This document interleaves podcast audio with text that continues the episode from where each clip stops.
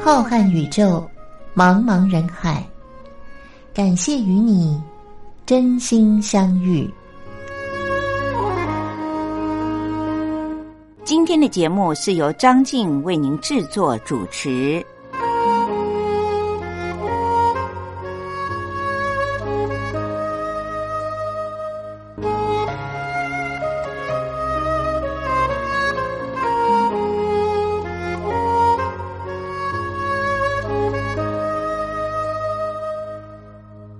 各位听众朋友，大家好，我是张静，又到了星期天晚上光华电台在零点十分为您播出的《真心相遇》，是由张静在空中陪伴着大家的时间了。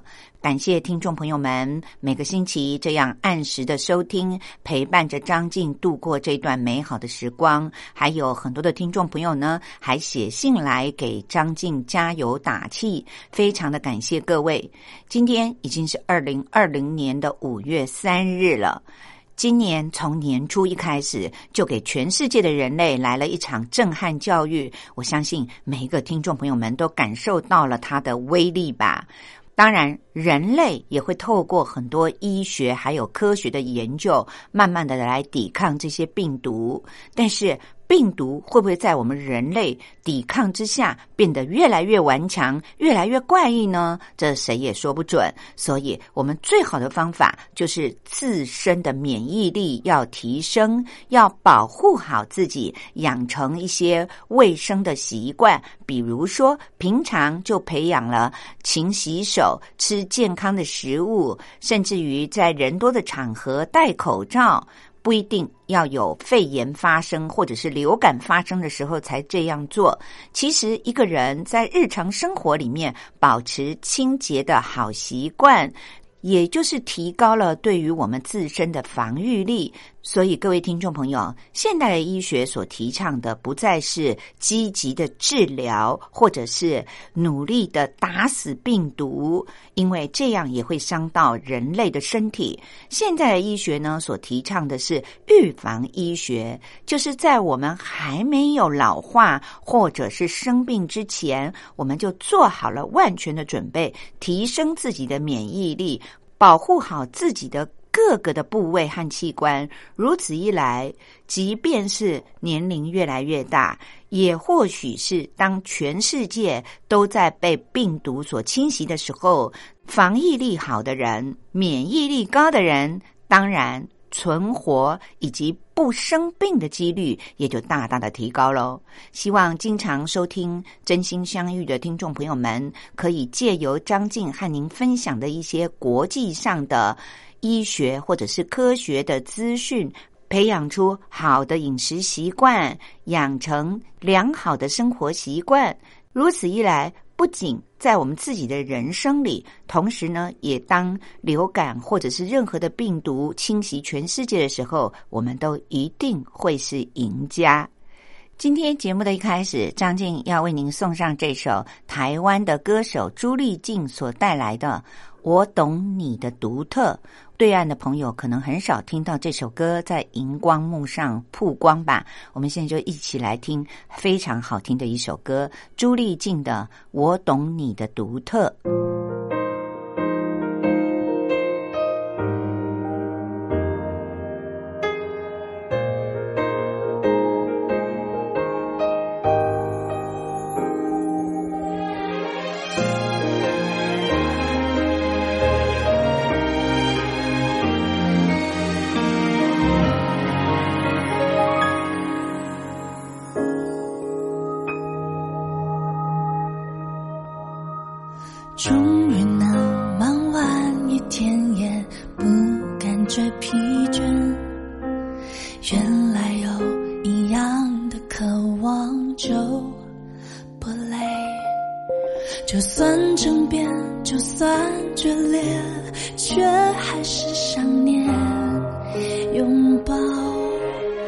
情绪都沉淀终于也爱细水长流，多过于浓烈。了解比爱更能给人慰藉，还会并肩，还会聊天，还都在埋怨。我喜怒哀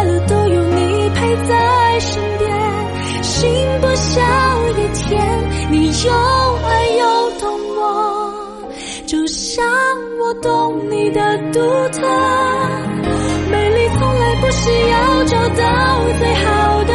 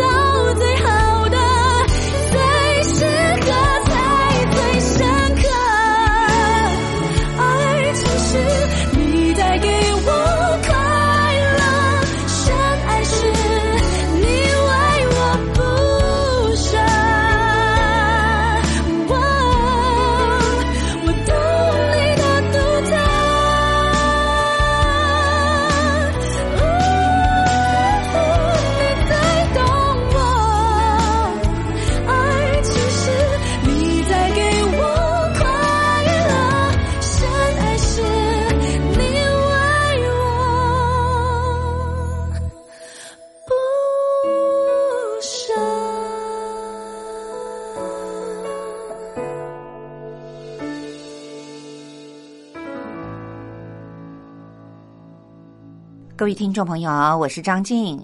其实，在新冠病毒席卷全世界的这段期间，另外呢，A 型流感也造成了不少人类的死亡。更何况，长期存在于我们人类的一种致命的疾病，就是有关于肺部的肺癌或者是肺腺癌了。这已经成为了近年来所有的医学专家们致力研究的疾病。在很多的国家，罹患肺癌存活的时间大约都没有到一年以上，就结束了他的生命。因此，要如何的降低罹患肺癌或者是肺腺癌的几率呢？也就成为了医疗专家们致力研究的课题。在二零二零年的现在才年初之际，有一项被公布的最新的研究报告，立刻的引起了全世界医学中心的重视。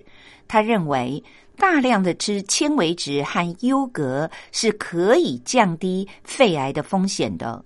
今天在节目的一开始，张静也提到了，现在人类所致力于研究的，不再只限于是治疗方面的，大家都希望能够有预防医学的概念，所以很多人往往都会在正餐之外补充一些重要的营养素，让自己的预防力能够越来越提高。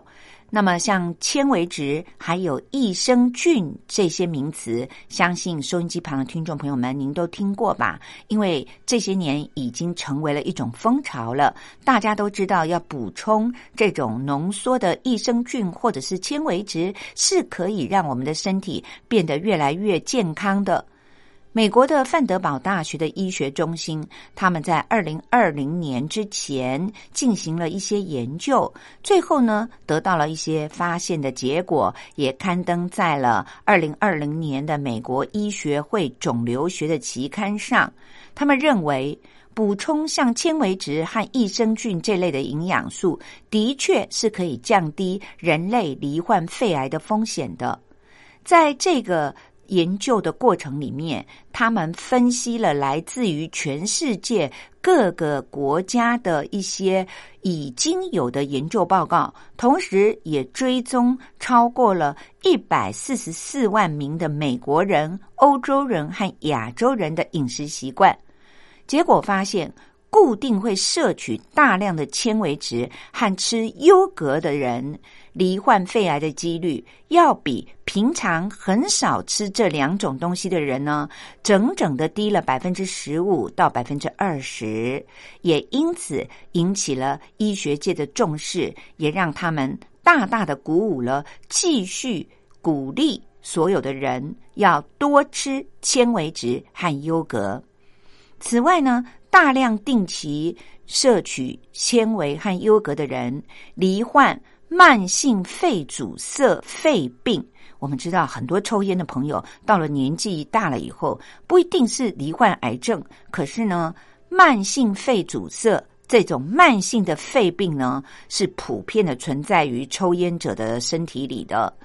如果在平常就会大量的定期的摄取纤维和优格的人，那么在老了以后罹患慢性肺阻塞肺病的几率，整整的降低了百分之三十三，也就是大大的降低了大约三分之一的几率。虽然慢性肺阻塞这种肺病是普遍的存在于抽烟者的身体里的，同时呢，它也是造成。未来罹患肺癌的很重要的一种危险的原因，致力于这项研究的范德堡研究团队，虽然他们还没有办法完全的确定为什么多吃纤维和优格的人就可以降低罹患肺癌的几率，但是他们推测这些食物还有营养品呢，抗发炎的特性就是能够降低肺癌风险的原因之一。领导这项研究的范德堡大学医学中心的研究员，他解释说，多亏了像益生菌、还有膳食纤维以及优格这一类的食物，改善了肠道细菌的组成，让好的菌种在身体里面存在。也许这就是降低罹患肺癌的重要原因吧。肠道的微生物群在降低发炎里面扮演了很重要的角色，这是所有做研究的医学家和科学家们都公认的。而发炎正是导致肺癌的主要原因之一。益生菌往往都能够在高纤的食物里面获得，对于免疫系统还有我们的新陈代谢都很有帮助。同时呢，益菌生。这另外的一种菌种呢，它也会喂食我们身体里的益生菌，或者是肠道里面的好的菌种，让它们越来越强大。所以，各位听众朋友，也许您对于这种复杂的名词很难理解，不过益菌生、益生菌以及膳食纤维。都是一些好的菌种。我们听到了这个简单的说法呢，就让我们知道了我们平常应该要补充哪些营养素了。一般在广告里面最常听到的益生菌，它是一种活体的微生物群，通常就是存在于优格当中，可以促进我们肠道里面的微生物组成，同时呢进行良好的运作。这对于我们人的免疫系统是大大的有帮助的。所以，医学团队非常的建议大家。如果您平常就可以有机会多多的摄取多样性的，而且呢是对于身体很健康的这些微生物群的纤维质、优格或者是益生菌的话呢，就希望您能够在日常的三餐里面多吃富含了这一类的食物，因为它可以促进我们一个人的整体健康。各位听众朋友，过去在节目里面呢，我经常的为大家介绍所谓的膳食纤维。如果能够从天然的食物当中获取多的纤维质的话，又何必再花很多的钱去买所谓的益生菌或者是益菌生呢？因为优格其实价钱也不贵，优格里面就存在着很多活的益生菌。希望各位听众朋友们听到了重点以后呢，就了解到了平常少吃一些糖分很高的甜点、糕饼之类，还不如吃原味的优格，或者是。多吃一些富含了膳食纤维的蔬菜水果，各位听众朋友，简单的做就可以让我们的免疫力大大的提高，我们又何乐而不为呢？各位听众朋友，接下来张静要为您介绍这首歌是林俊杰所带来的《伟大的渺小》。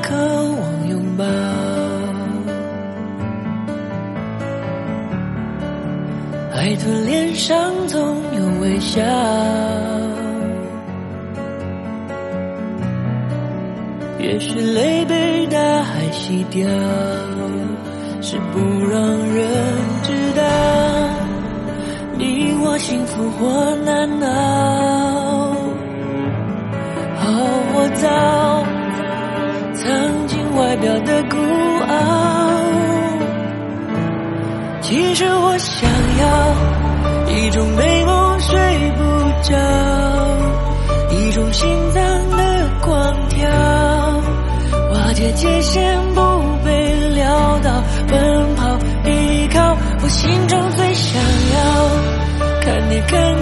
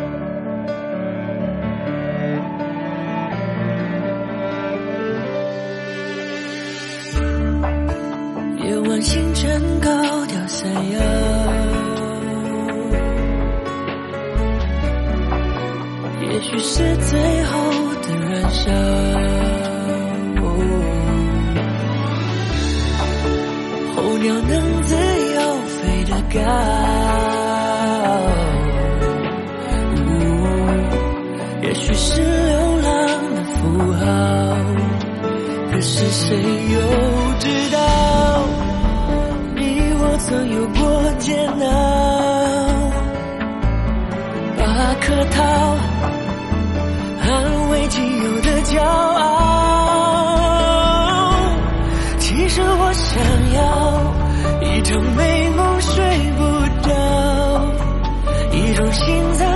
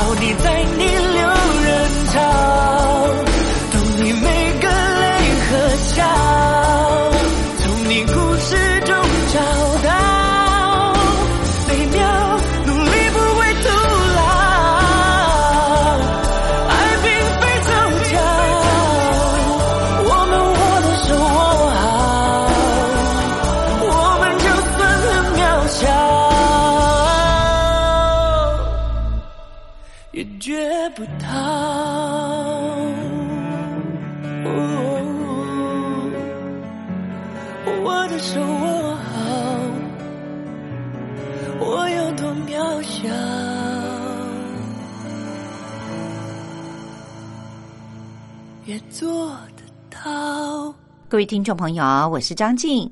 在今天为大家进行下一个单元说历史故事之前，我想要利用短短的几分钟，为各位听众朋友们介绍一篇，这是由台湾在医学上第一位台大医学系医学院的女性外科女医师林静云医生，她所撰写的，在二零二零年。当全世界都被新冠病毒吓得不得了的时候呢，他写了一篇张晋个人认为言辞很简单，方法也很容易，告诉我们大家说，在二零二零年要如何的让自己更健康。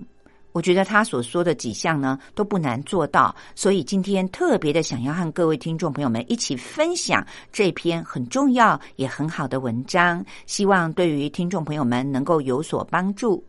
林医师在文章里面说：“我身为医生，经常在各种场合被问到，要如何才能够变得更健康呢？尤其是最近，我更是觉得有必要要认真的、好好的回答。以下就是我的建议：第一，改变进食的时间。一天吃三餐是我们从小就根深蒂固的习惯，可惜除了病人。”实证医学没有办法支持说人一定要一天吃三餐的观念。为了要维持健康，我们到底应该在什么时候吃？一天吃几餐才比较恰当呢？健康的身体就意味着要有强壮的肌肉、正常的免疫系统和比较低的体脂肪。如果一个人想要有刚才所说的这样的身体的组合，就需要研究我们吃饭的时间。我们吃下食物之后，大约四小时到五小时，身体在消化吸收了食物以后，胰岛素就会渐渐的升高，能量就会以肝糖或者是脂肪的形式被储存在身体里。大约在吃了以后的八小时到十二小时，身体就会进入一种饥饿的状态。这时候胰岛素就会慢慢的开始下降。这当中，如果我们没有再进食的话，那么身体才会开始消耗脂肪。因此，研究显示，每天晚上的晚餐和第二天的早餐最好要间隔十二小时以上。让人的胰脏能够充分的休息，间隔十二小时才吃东西的人，虽然吃的是高糖、高胆固醇的食物，得到糖尿病和高血脂病的几率却是比较低的。而且间隔十二小时才吃东西的动物，要比整天都在吃东西的动物寿命大约会延长多了百分之八十三。各位听众朋友，张静看到这个数字吓了一跳，将近要比别人多活一倍了呢。而刚才所讨论的是正常的吃三餐，只有晚餐和第二天早餐的距离拉长，也就是断食这当中的十二小时。断食有时候反而会让身体更健康，甚至还可以抵抗衰老。这些观念呢，在这些年来被世界上很多的医学者大力的推广，也衍生出了一种叫做间歇性的断食。它有两种做法，一种呢是限制时间的进食法，每天有限的几个小时里面吃东西。比较常见的组合是八小时到十六小时，也就是进食八个钟头，断食十六个钟头。在吃东西的时间之内，不限次数，也不限制食物的内容和分量。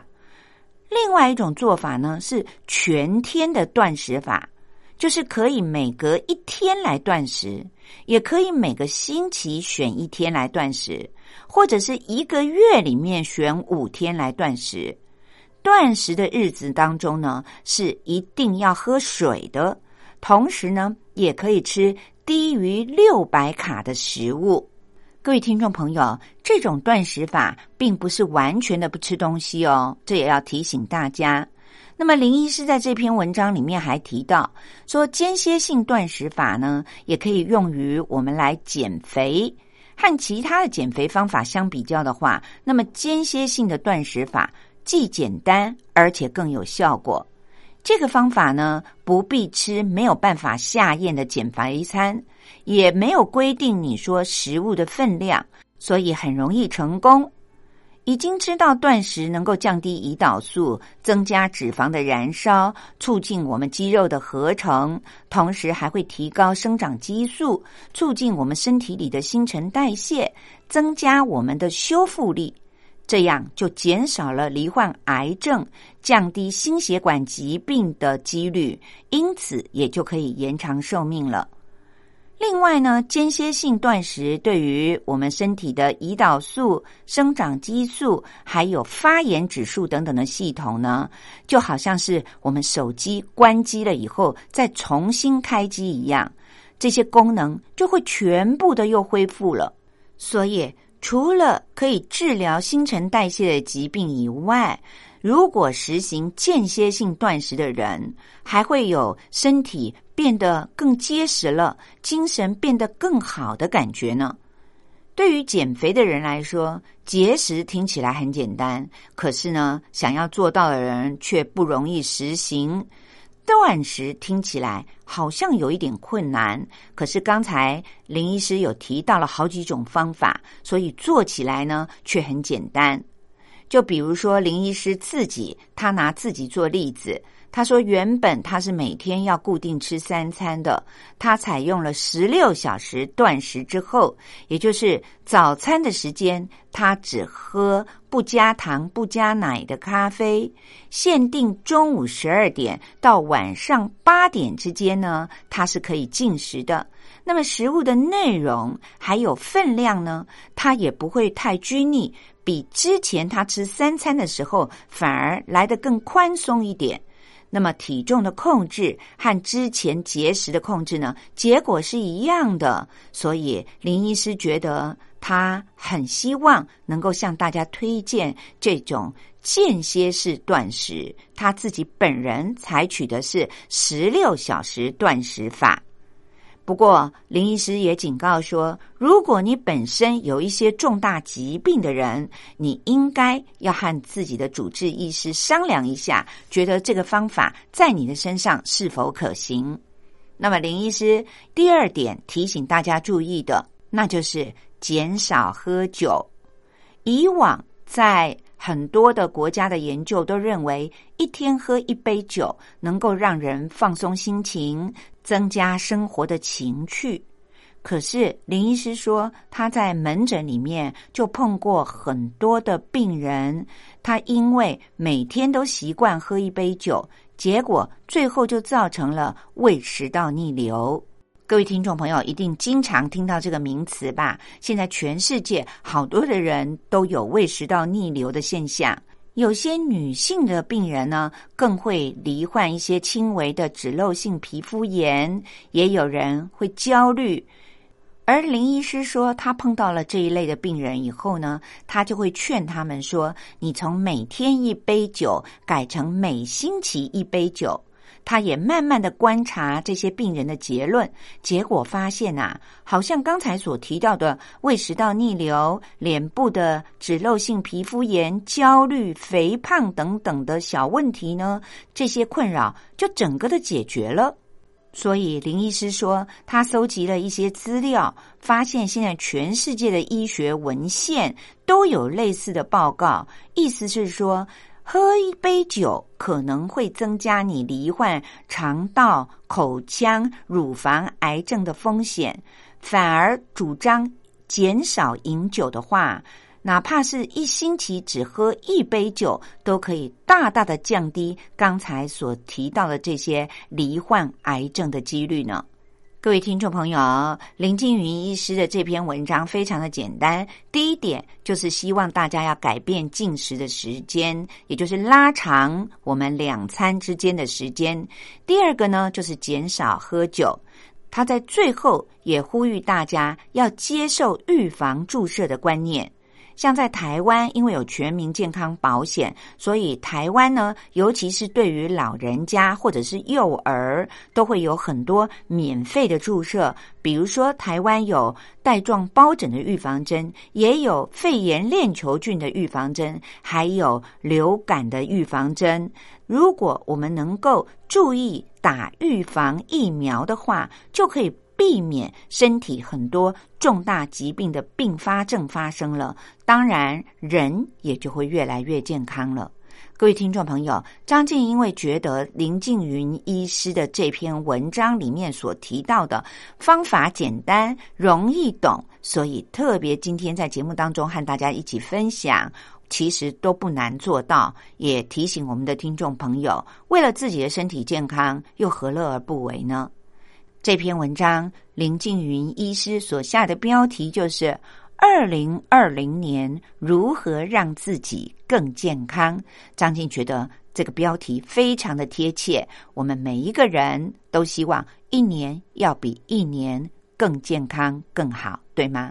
接下来又到了张静为您说历史故事的时间了，欢迎各位听众朋友们继续的收听。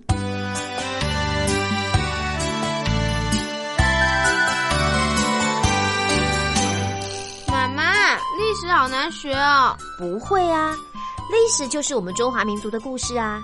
哎呀，你就把它当成故事来听，这不就有趣了吗？真的吗？听故事当然好玩啊！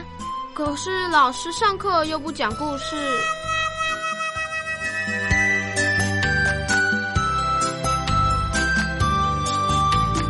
听光华小学堂说历史故事。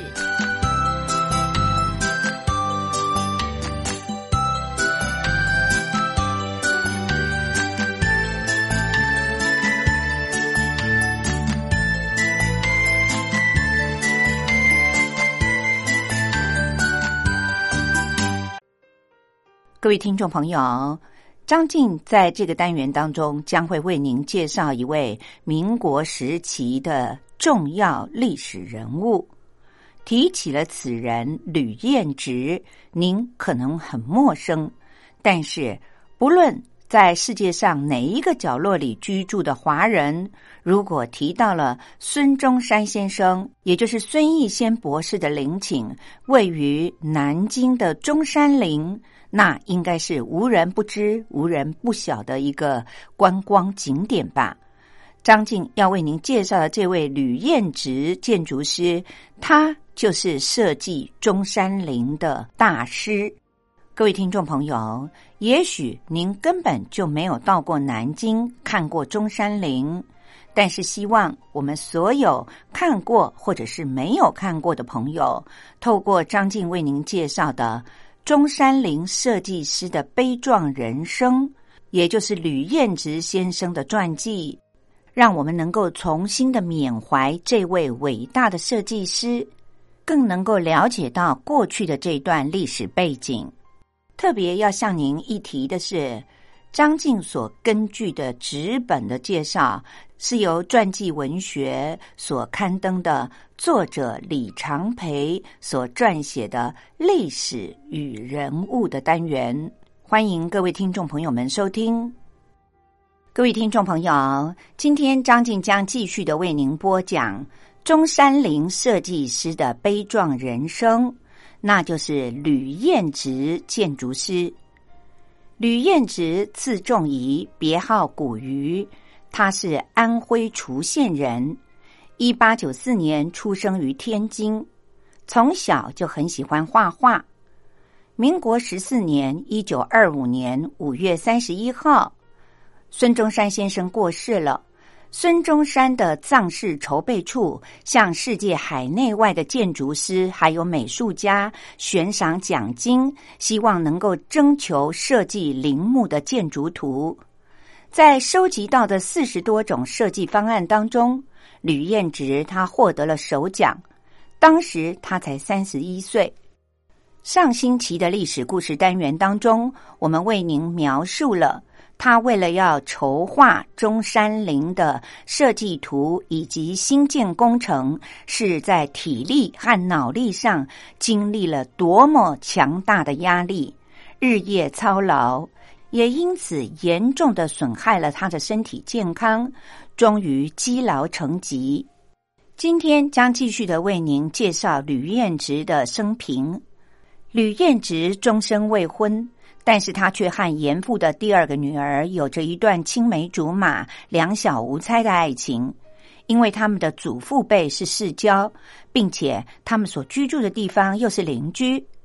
一九一一年，当时十七岁的吕彦直考取了清华留美的预备部，而严父的次女严露生于一九零一年，比吕彦直小七岁，他很羡慕。写信给严父，强烈的要求，希望自己也能够到北京去读书。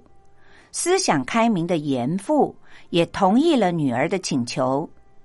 在北京的期间，两个人就正式的来往。月上柳梢头，人约黄昏后，两小无猜，互相砥砺，希望能够报效国家。吕彦直出国留学以后，两个人还一直保持着书信来往。在吕彦直学成回国之后，他们两个人也举办了订婚礼。民国十五年（一九二六年的年初），吕彦直却被诊断患有肝癌，经过了一段时间的治疗，却始终没有好转。这时候，他写了一封信，寄给远在北京的未婚妻严露，希望他能够另作打算，不要再等他了。他带着即将要过世的那种感觉，日日夜夜的在新建中山陵的工地里督促新建工程，废寝忘食，和死神争夺着生存的时间。他却强忍着病痛，在医院里面还画了规划首都都市图案以及国民政府建筑设计鸟瞰图。不久，他终于。躺上了病床，他在床上写了另外的一封信给他的挚友黄潭甫，还有同事，谆谆的告诫他们一定要继承他建设祖国的遗志，把中山陵、中山堂还有纪念碑按照他的设计图样完成新建，并且希望能够保存好图纸和资料。民国十八年（一九二九年的三月十八号）的凌晨，吕彦直停止了呼吸。当年只有三十五岁，身边也没有一个亲人为他的临终送别。民国十八年（一九二九年的六月），国民政府发了公报，颁发了一八九号的褒奖令，里面内容说。总理的葬事筹备处的建筑师吕彦直，学识优良，勇于任事。这次筹建总理的陵墓，计划图样，日夜勤劳，功成辅翼之时，聚耳病逝，追念劳勋，惋惜书生，英语褒扬，并且还给了丧葬费两千块钱，以表示忧郁。中山陵园管理处曾经为吕彦直树立了纪念碑，上半部是吕彦直半身遗像，是由黄潭甫特别商请孙中山大理石像的作者，就是捷克著名的雕刻家高奇所制作的；下半部则是于右任所书写的石碑文，文中说：“总理陵墓建筑师监理工程积劳病故。”总理陵园管理委员会，民国十九年五月二十八日决议历时纪念。一九二九年的三月十九号，沿路看到了报纸上刊载吕彦直过世的消息，悲痛欲绝。不久，当时二十八岁的颜路在北京的西郊就出家了，深入空门，法名秋妙。根据佛家的规定，出家修行消法称为尼姑，代法者称为师姑，年老者称为老师太。各地的名称都不一样，有的叫做尼姑庵，广州一带则都称为师姑庵。秋庙是代法入庵的。在民间，一般是在成年以后遭遇了不幸，看破了红尘而出家的。在庵里面诵经念佛和入尼者，并没有不同的生活，但是头顶上是不受戒疤的。他曾经到南京看望吕彦直设计的中山陵和广州的中山纪念堂纪念碑。一九五零年到一九五一年之间，邱庙经过香港，辗转的到了台湾，入安修道，终身未嫁。他说：“他就是要木鱼生里岁月蹉，遥望尘世泪茫茫，手扶青灯照双霞，他年冥府诉衷肠。”这四句话也充分的表明了严复的次女严露她终身的直至。民国十年（一九二一年），吕彦直当时回到了中国以后，本来可以很快的就和严露完婚的，但是碍于严复还在很遥远的、当时交通相当不便的福州，而且身患重病，照顾他的亲人也就只有这个二女儿了。并且严父不久就病故了。那么，根据福州的传统风俗，长辈在去世以后的一百天里面，还是可以办理晚辈的婚事的，否则就要等到三年以后才能够成亲。吕彦直认为，对于结婚这等大事，如果采取临时的应急之举，那如何使得？更何况两个人的父母都已经亡故了。他本人没有一定的财富积蓄，再加上当时的陵墓新建的工程非常的紧迫，因此他们的婚期也就一拖再拖。哪知道他们两个人青梅竹马两无猜，心心相印是知音，最后到头却是离别情。吕彦直遗留在世的唯一一张童年的照片。是一九零五年在法国读书的时候所拍的。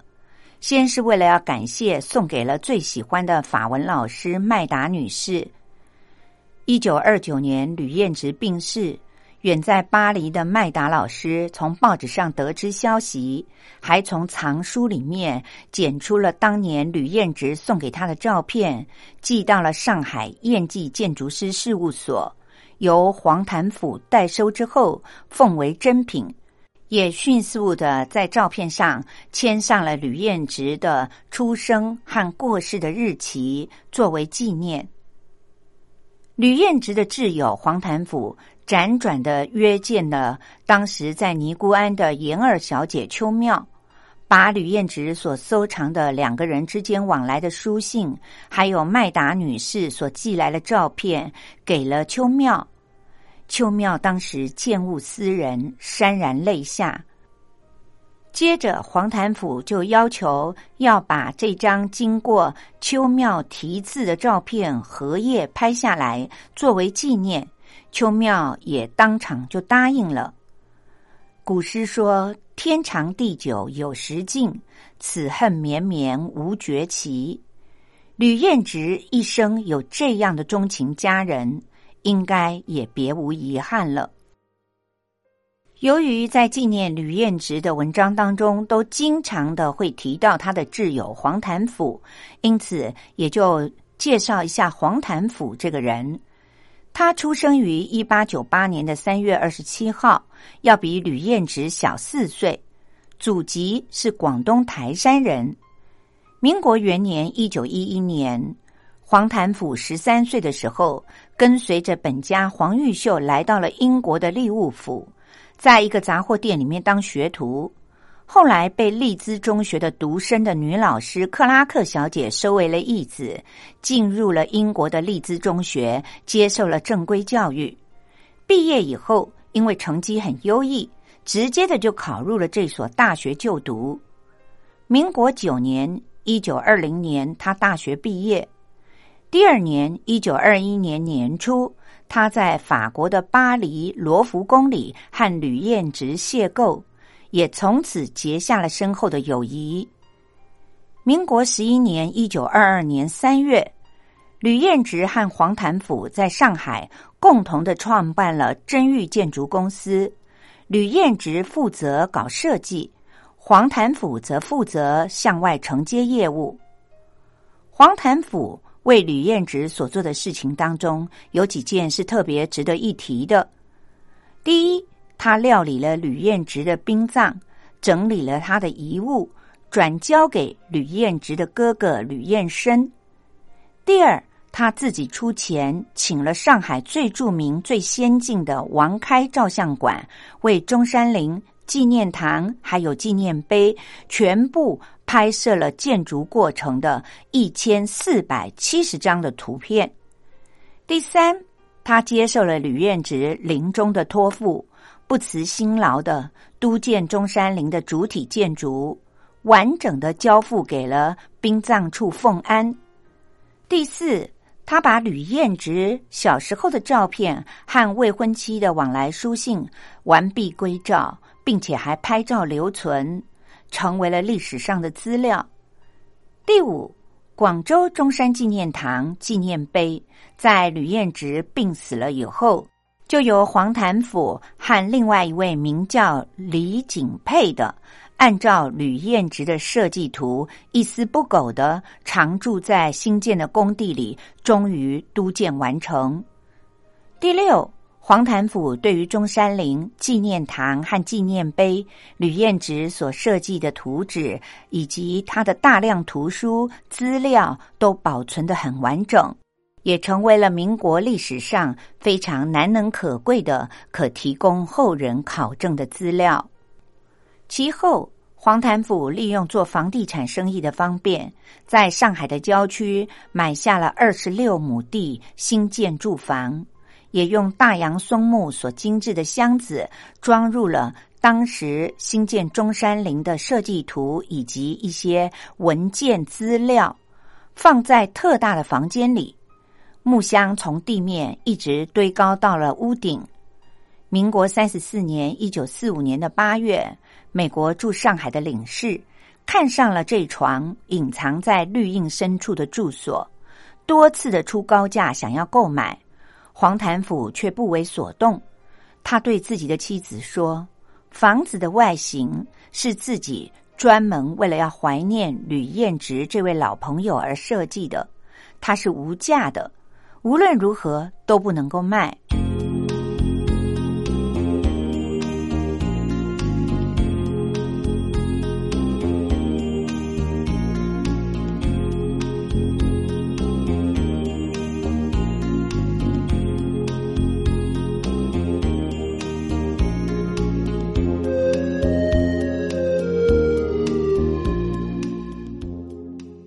各位听众朋友，今天由张静为您主持的《真心相遇》的节目又到了要和大家说再会的时候喽。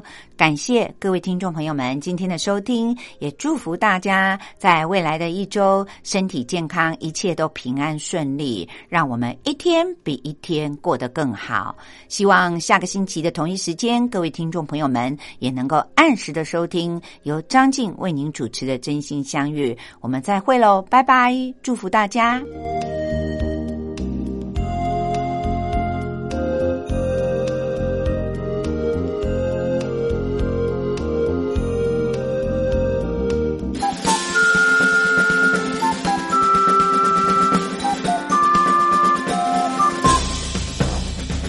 想知道台湾什么地方最好玩？想知道台湾什么美食最好吃？想知道两岸发生了什么大事吗？您想要的我们都有。收听光华之声，丰富您的人生。